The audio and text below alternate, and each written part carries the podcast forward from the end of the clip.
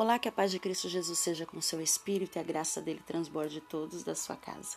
Aqui, Bispa Simone Postigo, e Deus abençoe a sua vida, Deus prospere o seu caminho. Você está ouvindo a programação Voz Profética Legado de Cristo. O nome do Senhor seja glorificado e tudo que você fizer aí seja para honrar a presença de Deus através do Espírito Santo na tua vida, em nome de Jesus. Amém?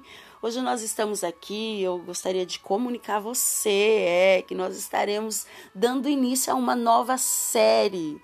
Serão quatro áudios onde nós falaremos sobre comunhão. O que é comunhão? A importância da comunhão, a verdadeira comunhão. O bispo, existe uma falsa comunhão? Sim, nós vamos falar sobre tudo isso, mas é necessário você ficar ligadinho aí, inteirado. A palavra de Deus vai nos instruir e com certeza nós ficaremos aí ó, fortalecidos para realizarmos o propósito de Deus aqui nessa terra. Amém? A Bíblia vai dizer aqui, ó, em Colossenses capítulo 3, versículo 15, na boca do apóstolo Paulo, ele vai falar: Cada um de vocês fazem parte do corpo de Cristo e vocês foram escolhidos para viver juntos e em paz. Olha que coisa linda esse versículo. Cada um de nós fazemos parte do corpo de Cristo, é isso que Paulo está falando. Aí ele vai dizer: vocês foram escolhidos para viverem juntos.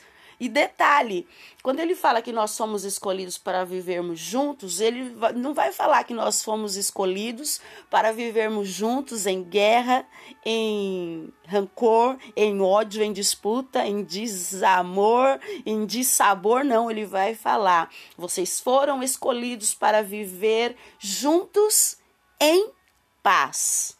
Glorioso é saber que Deus tem um projeto de paz sobre a nossa vida. E tudo começa na comunhão. Tudo se resume em comunhão. Sabe o que, eu costumo dizer? Ninguém consegue fazer nada sozinho. Você não consegue viver sozinho. Nem Jesus, que era o Deus aqui na terra, o nosso Cristo, ele fez a obra de Deus sozinho. Ele não fez. Ele convocou doze para andar com ele. Né? A Bíblia vai dizer que Deus, quando vai fazer o homem, está lá, a presença da Trindade. E eu percebo que sempre foi projeto de Deus a comunhão, sempre foi projeto de Deus termos uma vida compartilhada, termos uma vida em, com, em comum. Sempre foi, e começou lá no Éden, quando Deus faz Adão, e aí ele percebe, ele olha para Adão e percebe: não é bom que o homem esteja só. E aí ele faz Eva. Ele fazendo Eva, ele já colocou Adão dentro de uma família, formou uma família, quer dizer, houve ali uma sociedade, houve ali uma comunidade. Você foi projetado, você foi escolhido para viver junto. Por mais que a sua vida seja particular, que você tenha uma vida individual com Deus, com o Espírito Santo, com Jesus, Deus ele não te projetou para viver uma vida particular, uma vida individualista, uma vida onde você não vai se socializar com ninguém. Não tem condição, querido. Deus nos formou para viver compartilhando. Deus nos formou para andar em sociedade. E é bom que a Bíblia diz que não é bom que você fique aí isolado. Não é bom que você fique aí. É, ah, não, deixa que eu vou viver por conta própria. Deus não projetou isso, nem para mim, nem para você, né? Nós sabemos que nós estamos vivendo dias trabalhosos, onde chegou aí pela pandemia que nós estamos sofrendo, é, a situação de que ninguém pode sair de casa né? Você sai por obrigação, porque tem que trabalhar e várias firmas fecharam. Então, é, nós estamos correndo para os últimos dias da igreja na terra. E nós sabemos que os dias serão mais trabalhosos ainda daqui para frente. E você, como igreja, precisa saber qual que é a essência da igreja aqui. O que é que Deus está pedindo para nós mantermos? A comunhão através do Espírito Santo, a comunhão entre os irmãos, uns ajudando os outros, um no auxílio daquele que tem maior necessidade. Pode ser que você não está sofrendo, pode ser que você ainda não sentiu a gravidade, mas a gravidade é evidente. E nós temos que ter a sensibilidade. Como é que eu vou ter essa sensibilidade? Sabendo que eu preciso ter comunhão com os meus irmãos. Qual que é a verdadeira comunhão? Ó, presta atenção. Quando a gente vai fazer um evento na igreja, né? A Bíblia vai dizer que Deus deseja que você experimente uma vida em comum. Aí o que acontece? A gente vai fazer um evento na igreja, a gente fala assim: ah, vamos fazer uma comunhão, ah, vamos fazer uma confraternização a gente sempre arremete como se fosse uma conversa casual ou então alguma atividade social lá que vai vai com certeza gerar comida e diversão. É isso que a gente fala. Vamos fazer uma comunhão? Vamos fazer uma uma confraternização? A gente já pensa, opa, vai ter comida e vai ter conversa. A gente pensa assim. Só que comunhão é além disso, querido. Quando a gente pergunta para alguém assim, ó, aonde você congrega? A gente está querendo perguntar que igreja você frequenta, não é verdade? É. Quando a gente fala assim, ó, é, você vai ficar para confraternização? Normalmente a gente está querendo dizer assim, ó, você vai esperar pelo lanche? Só que comunhão não é isso. Comunhão é além disso. Comunhão não é apenas você comparecer nos cultos, não. Comunhão é, é a experiência de estar juntos. É você experimentar estar junto. É você experimentar a vida junto. E o que, que inclui a comunhão, bispa? Na comunhão você precisa saber amar. Nós vamos falar sobre isso também. Você precisa compartilhar com transparência. Tem gente que diz que tem comunhão, mas não consegue ser verdadeiro, não consegue ser transparente. Para eu ter uma vida em comunhão com outra pessoa, eu preciso servir nas necessidades práticas dele. Eu preciso me auto-sacrificar. Eu preciso consolar solidariedade.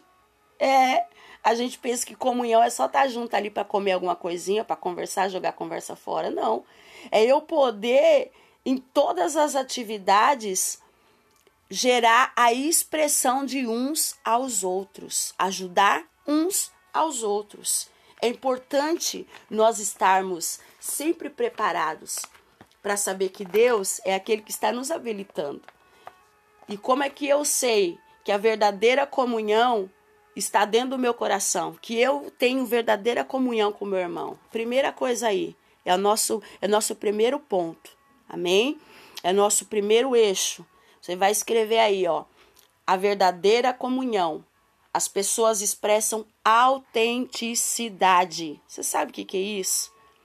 Autenticidade não é superficial de jeito nenhum. Ela não se resume só em conversinha banal, ela não se resume só em, em converseiro, em fofoca, em ai menina, vou te contar um babado. Não. A autenticidade é genuína, ela é de coração para coração. É.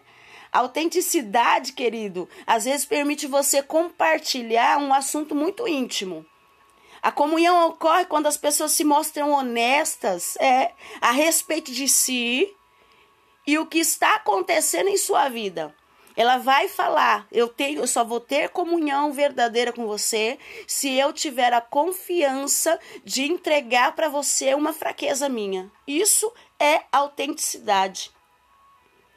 É você olhar as suas dificuldades e você dividir com alguém a sua mágoa, você revelar ou confessar uma fraqueza sua.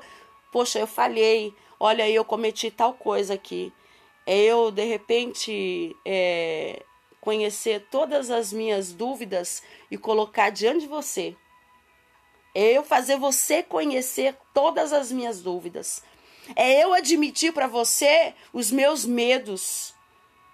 É eu poder falar para você, me ajuda em oração, porque eu preciso de você. Isso é autenticidade. A comunhão autêntica, ela só ocorre quando a gente de verdade é honesto conosco mesmo. É quando a gente tem coragem de compartilhar a nossa fraqueza com o outro. Isso é comunhão. A verdadeira comunhão tem autenticidade. Escreve aí. Primeiro ponto: a verdadeira comunhão tem autenticidade. Eu preciso ter autenticidade. O que é isso? É ter luz. É ter luz. É ser sincero. Somente quando eu sou sincero eu experimento a verdadeira comunhão. É, a Bíblia vai dizer que se nós andarmos na luz como ele está na luz, podemos viver em comunhão uns com os outros, não é verdade? Isso é Bíblia. É verdade. Se eu estou na luz, eu consigo andar em comunhão com você. Só que qual que é o projeto do diabo? Ele quer muitas vezes mascarar a gente. A gente não tem coragem de confessar um pecado, fica lá o pecado escondido, só crescendo, e isso é terrível. E isso é para a morte, a gente sabe disso. Mas quando eu ando na luz, eu mando embora a escuridão. O mundo pensa que intimidade ocorre na escuridão e não é não, querido. A intimidade ocorre na luz. As trevas são usadas para esconder ferimentos. Não é verdade? A, as trevas muitas vezes são usadas para esconder medo, fraqueza. É, falha. Não, mas o próprio Deus vai falar para mim e para você no dia de hoje. É na luz que nós trazemos todos para um lugar abertos e admitimos quem realmente somos. Tenha autenticidade, tenha comunhão. Eu não estou dizendo para você abrir sua vida para todo mundo aí, não. Mas pelo menos uma pessoa você precisa ter comunhão. Jesus ele valorizava os pequenos grupos, né? Ele escolheu 12 porque 12 tem condição de todos trabalharem, de todos compartilharem, melhor dizendo, porque nós estamos falando de comunhão. E aí Jesus olha certa feita e fala assim, ó, onde estiver dois ou três reunidos no meu nome, ali estarei. Então eu entendo que os pequenos grupos são de Deus. Escolha aí alguém para você compartilhar a verdadeira comunhão. E a primeira coisa que você vai fazer é ser autêntico. Use a autenticidade. Deus ama isso. E você vai ver que depois que toda a tua peleja acabar, você vai sair mais forte e sairá mais forte para a glória de Deus. Amém? Amanhã nós voltaremos com mais um ponto dessa série Comunhão. E eu espero você aqui para glorificar Deus juntamente conosco. Compartilhe o áudio e seja ferramenta de fé, seja ferramenta de edificação para todos aqueles que você achar que merece ouvir hoje a voz de Deus através da nossa voz. Amém? Deus abençoe sua vida. Um grande beijo, um forte abraço, o meu carinho, todo o meu respeito a você. Fique aí na graça e tenha paz. Deus em Cristo te abençoe.